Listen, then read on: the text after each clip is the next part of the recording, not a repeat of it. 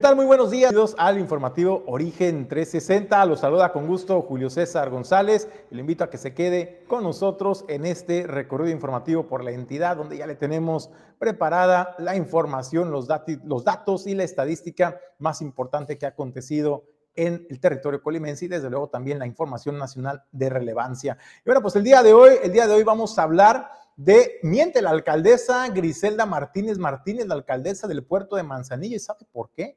Porque o lo hace con dolo, lo hace con perversión, o lo hace por ignorancia. Así lo dejó ver el diputado Rubén Romo Ochoa, quien señaló que la alcaldesa gusta de malinformar a la población eh, respecto al tema de la ley de... Eh, de la ley de asentamientos humanos. Y aquí le tenemos el porqué de este posicionamiento del diputado Rubén Romo Ochoa. Desde luego también vamos a hablar que inician los trabajadores del Hotel Tesoro en el puerto de Manzanillo. Pues bueno, inician el juicio para emplazar a ¿Y sabe por qué? Por el incumplimiento en el pago de prestaciones y malos tratos que sufren los trabajadores adheridos a la CROC. Su dirigente, David Ortega, habla que será esta semana cuando estén en los juzgados para tratar de llegar a un acuerdo. De lo contrario, podrían, podrían estallar la huelga de los trabajadores en el Hotel Tesoro. Desde luego también firman asociaciones de transportistas en el estado de Colima, pues un convenio de colaboración para hacer frente a la incidencia de accidentes en las carreteras dentro del territorio colimense y así nos lo da a conocer Juan Alcaraz, quien es dirigente de Conatram en el estado. Desde luego también en el Conalep Manzanillo, una institución educativa de orgullo. ¿Y sabe por qué?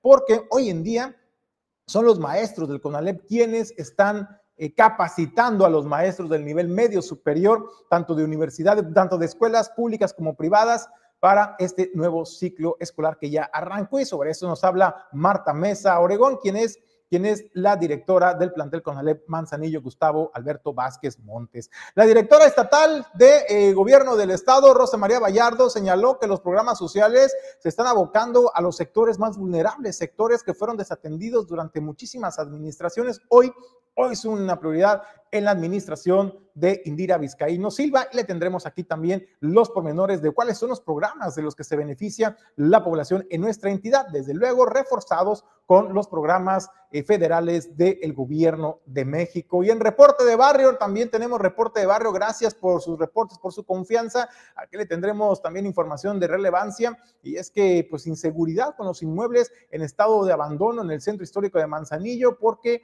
representan un riesgo para la seguridad y para la vida de las personas. Aquí le tendremos este reporte de barrio de manera oportuna.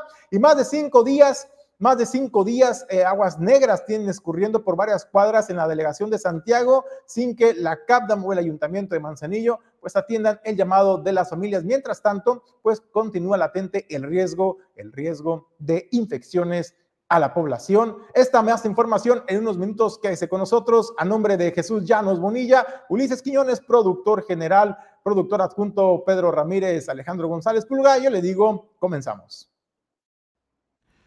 Origen 360 es presentado por Grupo Jacesa, Afirme, el banco de hoy. Dueño del mar Goodward Group International Logistics Services, CIMA Group. Geotrucks Monitoreo Satelital. Grupo Automotriz Flosol, Torrepuerto Manzanillo, Restaurante El Marinero del Hotel Marbella, Holiday Inn Express Manzanillo y Clínica Dental Lobcal. Bueno, pues hay humo blanco, hay humo blanco en Morena y es que después de las desavenencias internas que se dieron entre las corcholatas, entre Marcelo Ebrard, entre Claudio Sheinbaum, Ricardo Monreal, también eh, pues eh, Gerardo Fernández Noroña, y yo creo que el más ecuánime de las corcholatas, pues han sido, ha sido principalmente Manuel Velasco y desde luego también un poco también el exsecretario de Gobernación, Adán Augusto López, esos que usted ve ahí en pantalla, las corcholatas que se están disputando, pues la, ¿quién será él o la coordinadora de la defensa de la cuarta transformación por parte del Movimiento de Regeneración Nacional. Y bueno, pues en ese sentido digo, ahí hay humo blanco porque después de los enfrentamientos internos que se dieron, eh, tanto públicamente como hasta por debajo de la mesa, caras se hacían entre ellos, bueno, pues humo blanco porque finalmente se pusieron de acuerdo sobre quién, quiénes serán las casas encuestadoras, las encargadas de realizar esta encuesta para designar en nombrar a quién será el coordinador de la defensa de la cuarta transformación. Así lo dio a conocer el dirigente nacional del partido, eh, Mario Delgado, quien señaló que, bueno, pues después de una pequeña inconformidad manifiesta por parte de eh, la gente que apoya a Marcelo Ebrard, donde pues en la encuesta, en el sorteo, para saber qué encuestas iban a ser las contempladas para realizar eh, pues, los sondeos, bueno, pues Marcelo, la de Marcelo Ebrard, las propuestas de Marcelo Ebrard quedaron fuera y solamente habían quedado aceptadas la de eh, Ricardo Monreal, había quedado aceptada la de Claudia Sheinbaum, había quedado también la de el, el, ex, el, del dirigente del Partido Verde Ecologista de México, Manuel Velasco, y bueno, pues quedó fuera también la de Marcelo Ebrard. Sin embargo, ante la inconformidad manifiesta de Marcelo Ebrard del proceso, pues bueno, pues hubo civilidad y fue Ricardo Monreal quien amablemente y diplomáticamente pues le cedió, le cedió su turno a Marcelo Ebrard. Dijo, ¿saben qué? Yo retiro mis propuestas de en casa encuestadora, les doy las gracias y prefiero que sea Marcelo Ebrard quien quien proponga una casa encuestadora para que ahora sí todos quedemos felices y contentos. Y bueno, pues serán, serán cuatro casas encuestadoras las que realicen eh, pues eh, los sondeos. Le van a preguntar a la población quién, quién le gusta para que sea el coordinador de la defensa de la cuarta transformación entre las corcholatas, entre las seis corcholatas eh, que hay de Morena. Es Marcelo Ebrard Casaubón, Claudia Sheinbaum, Manuel Velasco, Gerardo Fernández Noroña y desde luego el del Partido Verde Ecologista de México, Manuel Velasco. Esas son, esas son las corcholatas que se estarán, y Ricardo Monreal, disculpe usted también, el sexto, el sexto candidato para, para encabezar los esfuerzos de la cuarta transformación. Y bueno, pues en ese sentido digo, muy, muy blanco y es muy bueno, después de todas las desavenencias, los dime, los diretes que se dieron, las acusaciones incluso que se dieron entre ellos. Usted recordará recientemente cómo Marcelo Ebrard acusó a Gerardo Fernández Noroña de haber solicitado al partido la destitución de Marcelo Ebrard, que lo expulsaron del partido. También Fernández Noroña, el petista, le esbozó y lo retó a Marcelo Ebrard que le comprobara estos dichos. Así como también Marcelo Ebrard ha acusado a Claudia Sheinbaum abiertamente de usar recursos públicos para promocionar su imagen políticamente, sus intenciones de convertirse en la coordinadora de la defensa de la cuarta transformación. Desde luego, Claudio Sheinbaum no ha dicho nada, no se ha metido al debate de las acusaciones. Sin embargo, pues bueno, todos estos temas son los que han estado tensando la relación interna morena. Sin embargo, pese a todo esto, se están poniendo de acuerdo los morenistas y eso es muy bueno para el movimiento de regeneración nacional. Es lo mejor que pueden hacer cuando las encuestas eh, nacionales, según sus encuestas, pues los ubican hasta 10 puntos por arriba en la preferencia del voto como partido, como partido político y como marca a Morena en frente a los del el Frente Amplio por México, conformada por el PRI, por el PAN y por el PRD. Por ello digo que es lo mejor que pueden hacer los morenistas, ponerse de acuerdo, que haya cordura, que haya sensatez entre ellos para que evitar que ellos mismos socaven su proyecto de transformación, porque ellos se están convirtiendo o se están convirtiendo en su propio enemigo y hoy Morena lo ha entendido, lo ha entendido y lo ha asimilado. El que fue más mesurado pues fue Manuel Velasco, el del Partido Verde Ecologista de México, quien vio oportunidad. Él no se subió al ruedo de las acusaciones. Él se ha mantenido a raya, muy disciplinado, eso sí, Manuel, Manuel Velasco del Partido Verde Ecologista de México. Pero lo que sí señaló fue, bueno, pues vio la oportunidad de decir, ¿saben qué?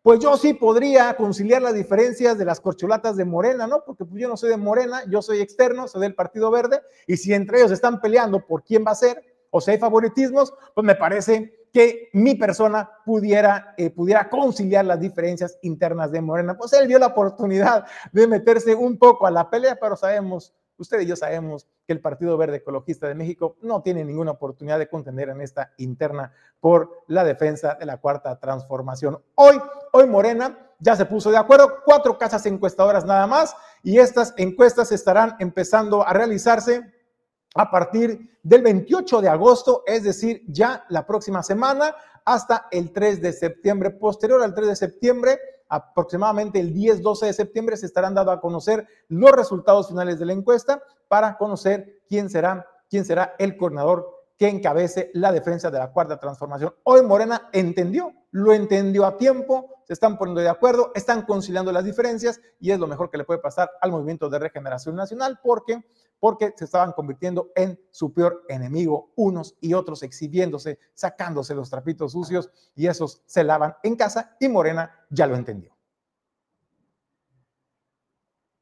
Bueno, pues nosotros vamos a más información. Le comento, pues en la información del día de hoy, en la información del día de hoy, miente la alcaldesa Griselda Martínez Martínez. No se sabe si lo hace por ignorancia, por desconocimiento del tema, o lo hace con dolo, alevosía y ventaja, con la perversión, con perversión. Y es que el diputado Rubén Romo Ochoa señaló que la alcaldesa miente y malinforma a la población respecto al tema de la ley de asentamientos humanos, porque dice, esta se hizo en consenso con los diversos sectores y se hizo también en consenso con el Congreso del Estado. Y es una ley que le viene a dar justicia y que viene a agilizar la tramitología ante los ayuntamientos, incluso por lo que dijo desconocer los señalamientos de la alcaldesa Griselda Martínez Martínez, y esto es lo que señala el diputado Rubén Romo.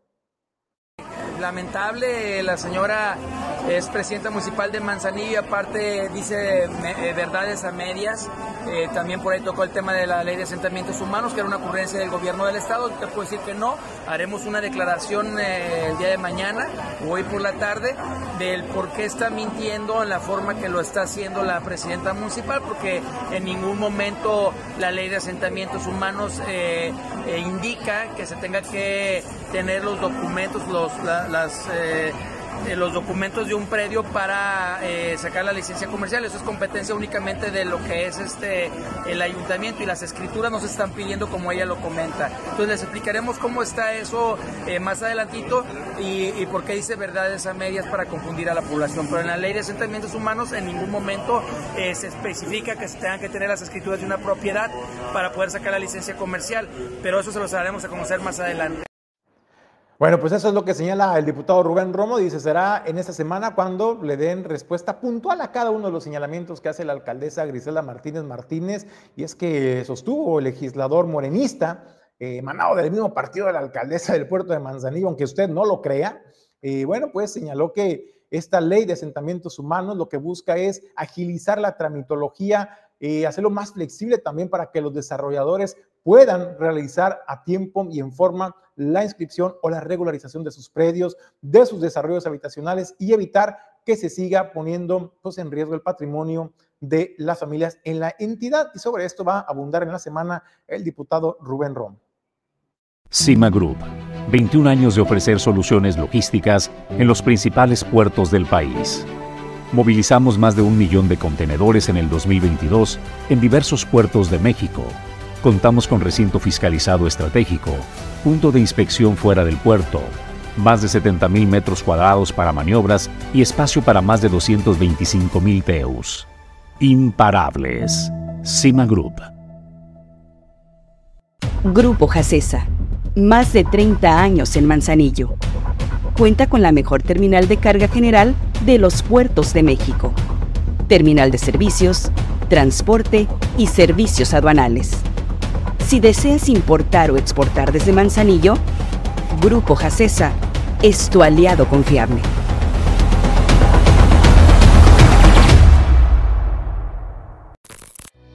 Geotrucks es una empresa dedicada a brindar servicios relacionados con el rastreo satelital de vehículos a través de GPS.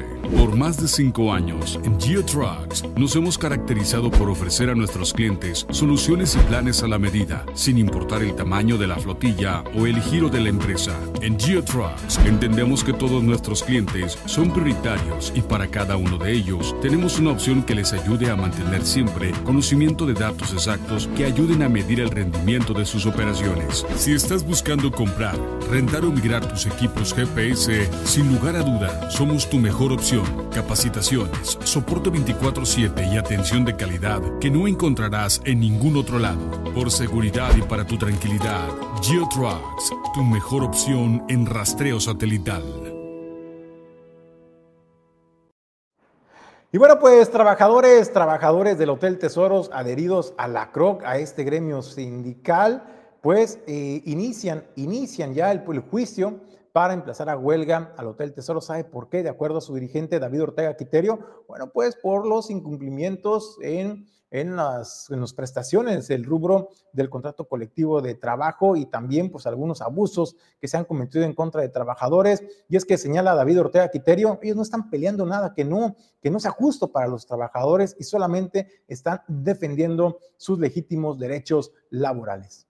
Todavía estamos en el juicio que es normal que ellos sujeten la falta de personalidad, que eso pasa en todas las huelgas o juicios y que bueno, pues nosotros ya confirmamos, ratificamos eh, los amparos que ellos han tratado de hacer no les ha funcionado. Y bueno, eso no quiere decir que sea bueno ni malo. Lo que yo, lo que el único objetivo que busca la, organización es eh, solucionar los problemas de los compañeros, el pago de utilidades, el incremento salarial, el pago de sus horas extras, cosas que se tienen que pagar cuando este, normal. Y bueno, pues este martes, bueno, sí, el martes 22 tenemos una audiencia, ahí vamos a ver hasta dónde vamos a solucionar este tema del, de, la audiencia del estallamiento a huelga. Y entonces, bueno, pues ahí vamos a tratar de que de solucionar, conciliar o platicar para que eh, pues nosotros no quisiéramos llegar a eso, ¿no? El objetivo de la organización no es poner las banderas, pero lo principalmente es solucionar los problemas de los trabajadores. Entonces esperemos que lleguemos a una buena solución, conciliación, pláticas para el día 23 a, las 8 de la mañana. Bueno, pues ya no, ya no tiene reversa ese, ese estallamiento a bueno, pues será, será este martes, será ya mañana cuando, eh, derivado pues de, este, de esta reunión, eh, se resuelva si emplazarán o no a huelga a los trabajadores. Dice David Ortega, no estamos exigiendo, no estamos peleando nada que no le corresponda a los trabajadores en defensa de sus legítimos derechos. Dice, no es una organización que seamos conflictiva o que eh, pues nos guste nos guste irnos a huelga, pero siempre vamos a defender los derechos de nuestros agremiados. Son las palabras de David Ortega. El martes, el día de mañana, se sabrá eh, pues si se van a huelga o no los trabajadores del Hotel Tesoro. En más información, le comento, firman asociaciones de transportes, convenio de colaboración para prevenir accidentes. Juan Alcaraz, delegado de Conatram en el estado de Colima, señaló que es un compromiso que hacen empresarios del sector con el objetivo de la de reducción de la de reducir los accidentes carreteros, pues que donde se ven involucrados la carga pesada. Muy buenos días tengas y todo tu auditorio. El día de hoy, como tú lo dices, hubo una firma de una carta compromiso en la cual todas las organizaciones participantes se comprometen a promover y difundir el reglamento de carreteras con la finalidad de respetar los límites de velocidad. ¿Por qué, ¿Por qué hacemos énfasis en el límite de velocidad? Porque es el principal causante de accidentes, la velocidad. Entonces estamos enfocándonos a eso, es nuestro objetivo y es lo que estamos queriendo, que los transportistas, los automovilistas, los motociclistas, todos los hermanos de la carretera sean respetuosos de la normatividad. Ahora, ¿qué organizaciones estuvieron el día de hoy aquí? Estuvieron representantes de TAP, de la PUMAC, de la AMANAC, de MERX, de, este, de de la Coparmex, ah, de los mismos motoclubes unidos, y creo que ya creo, creo que ya fueron todos. Además estuvo aquí el delegado federal de, auto, perdón, el delegado de autotransporte federal en el estado, poniendo como eje principal la vida del ser humano, sea el operador, sea el que transita en carretera, y, este, principalmente los terceros que son afectados. Las mercancías son importantes porque para eso trabajamos, pero antes de las mercancías está el ser humano. Él, su entorno familiar, su entorno económico y su entorno social. Al faltar una persona, todo se distorsiona.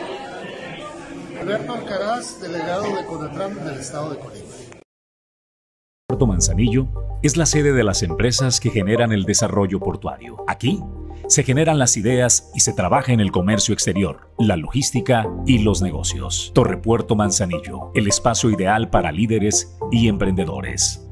Torre Puerto Manzanillo, hacemos negocios. Más de 30 años de experiencia están al servicio de tu salud bucal en Clínica Dental Local. El equipo más completo de especialistas en el cuidado de tu salud bucal están aquí, operando el equipo técnico a la vanguardia tecnológica. Clínica Dental Local. En Manzanillo, somos los profesionales.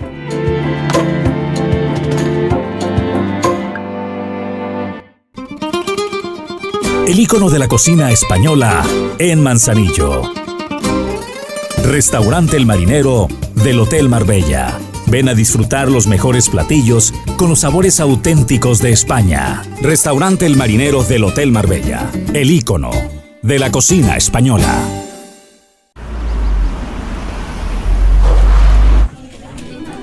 Oye, Gabel Nuevo. Dicen que tiene tanto estilo que diseñadores top le piden consejo.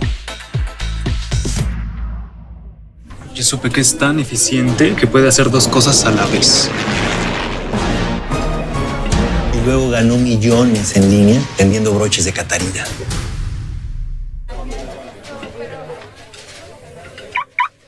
Buen día.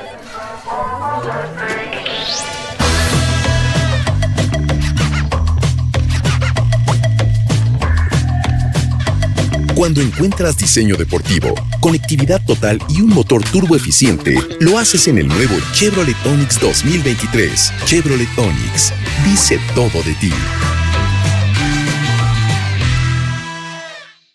El sueño de conectar el mundo por mar, aire y tierra. Dueño del mar Goodward Group, más de 80 años de ser el operador logístico que te conecta al mundo.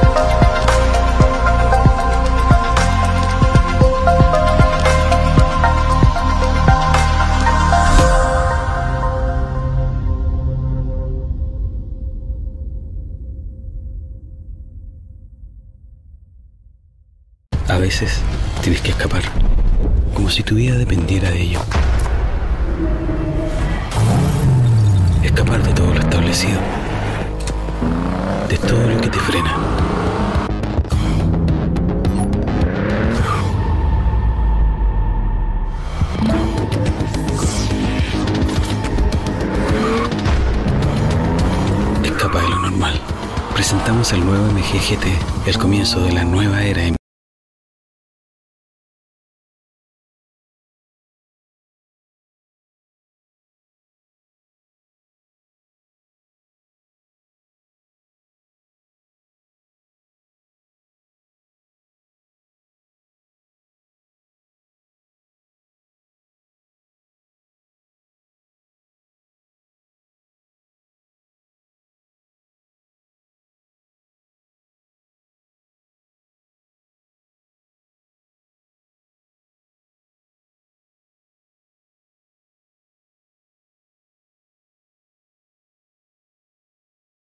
Iniciamos con 315 alumnos.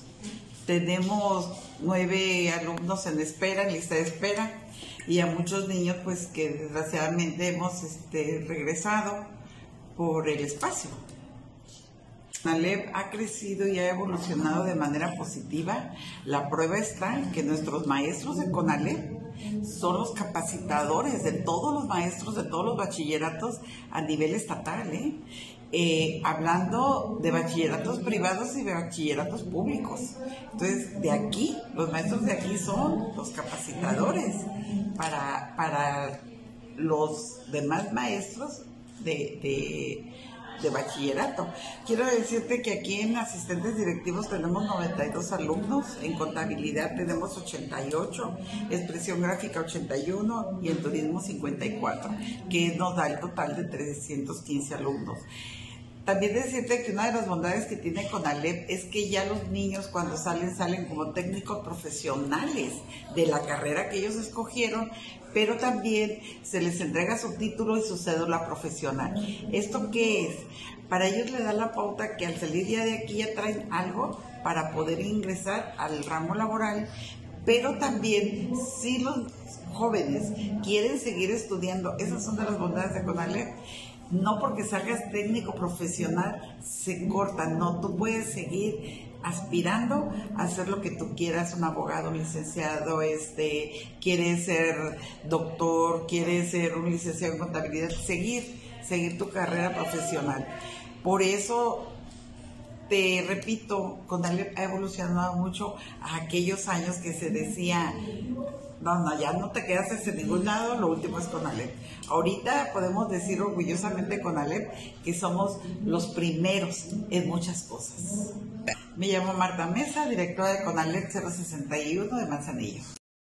Bueno, pues ahí escuchó lo que señalaba Marta Mesa, quien es directora del plantel Conalep Manzanillo, Gustavo Alberto. Vázquez Montes, el Conalep Manzanillo, pues es ejemplo de calidad académica porque son los que están los maestros, los docentes, son los que están capacitando al resto de eh, docentes de eh, escuelas públicas y privadas. Además, más de 300 estudiantes han ingresado en este ciclo escolar al CONALEP y esto también eh, demuestra y valida que hoy en día el CONALEP se ha convertido en una primera opción entre los estudiantes por la flexibilidad que tiene también de continuar sus estudios y su preparación, pero también aprender aprender una carrera técnica y es lo que presenta Marta Mesa. Bueno, pues la directora del DIF Estatal Clima, Rosa María Vallardo, eh, pues habló de que el gobierno que encabeza Indira Vizcaíno Silva se ha enfocado en llevar los apoyos y programas sociales a los sectores más vulnerables, sectores que durante muchísimos años fueron desatendidos por las autoridades, hoy, hoy son una prioridad para esta administración estatal de Indira Vizcaíno Silva.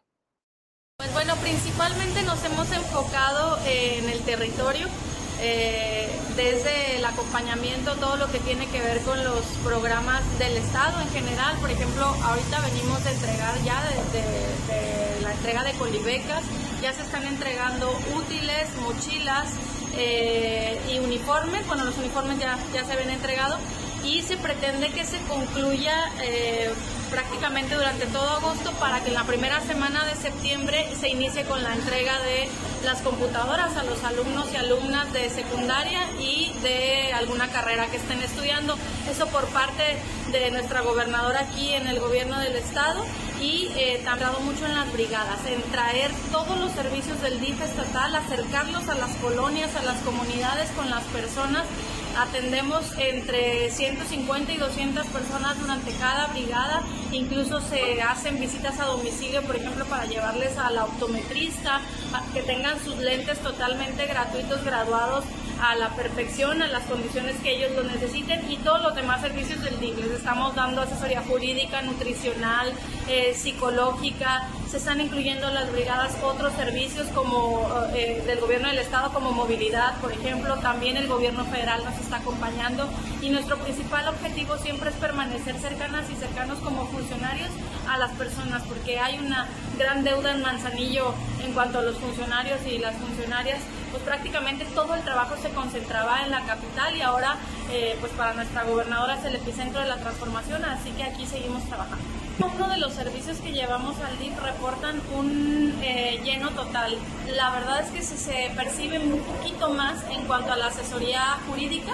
Hay muchas problemáticas desde el origen del acta de nacimiento, por ejemplo, problemáticas en cómo se escribió el nombre en el acta de nacimiento y estamos resolviendo todas esas cosas porque es muy importante que tengan el acta de nacimiento bien pues para poder también acceder a los programas federales, ¿no? Tenemos adultos mayores de más de 65 años que aún no están registrados en la pensión de adultos mayores porque su acta de nacimiento está mal.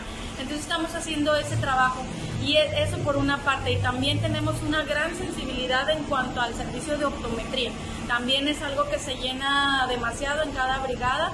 Eh, estamos dando muchísimos lentes, están ajustando muchísimos lentes. La optometrista va, insisto, hasta, hasta tu domicilio, revisa al paciente, eh, le ajusta la graduación de sus lentes y pues creo que son los, los servicios como más, más solicitados, más eh, eh, que, que, espera más la gente en cada comunidad o en cada colonia, esto hablando propiamente de las brigadas, ¿no? Y en todo lo demás pues estamos muy pendientes también en cada uno de los sectores, como nos lo indicó nuestra gobernadora, adicional a la dirección del DIC, pues tú bien sabes que también estamos inmersos en diversos eh, eh, sectores que nos encargó así nuestra gobernadora, como el sector pesquero, que ha ido avanzando también eh, muy bien, y entre otros que estamos atendiendo de manera permanente. Propiamente estamos atendiendo, insisto, entre 150 y 250 personas por brigada en Manzanillo. en Colima también nos ha ido muy bien, entre 100 y 200 personas. La semana pasada estuvimos en Villa de Álvarez, eh, vamos a estar en Tecomán y bueno, pues ahí hasta el momento en Manzanillo llevamos, me parece que 17 brigadas, si no me equivoco.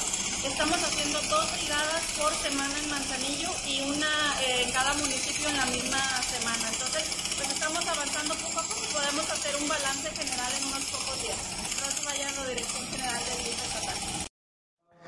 Bueno, pues en Colima Capital, pues las autoridades están en la búsqueda del avistamiento de un cocodrilo que se reportó hace cuatro días eh, sobre el arroyo Pereira, en la zona urbana de la ciudad capital de Colima. Y bueno, pues las autoridades señalan que no lo han podido capturar. Hay videos, hay evidencia de la presencia, sin embargo, pues obviamente, pues el arroyo eh, pues es grande y además con las lluvias, pues obviamente, pues no va a estar siempre en el mismo lugar. ¿Cuáles son las recomendaciones que hace Protección Civil Colima? Bueno, lo que pide a la población es que cuando lo avisten, hagan el reporte inmediatamente a las autoridades, eviten acercarse y sobre todo poner en riesgo su integridad. Nosotros nos ingresó un reporte este, derivado del avistamiento, de, ellos manifestaban de un cocodrilo, de un reptil, ¿no? Empezaron a rodar lo que son imágenes hace ya tres días hasta el momento hemos montado operativos tanto en la mañana, en la tarde y en la noche, alrededor aproximado de un metro. Este, en las imágenes se puede ver que en las que están circulando, pues sí está pequeño. ¿Cómo llegó? Este, pues realmente es una incógnita, digo, no es un su hábitat natural aquí en una zona urbana. Este, lo más seguro es que fue por manos, este, por la gente, alguien que lo pudo haber tenido, alguien que lo ingresó, la verdad desconocemos, ¿no? Pero sí, efectivamente no es su hábitat aquí. ¿Y cuál es la recomendación para la población?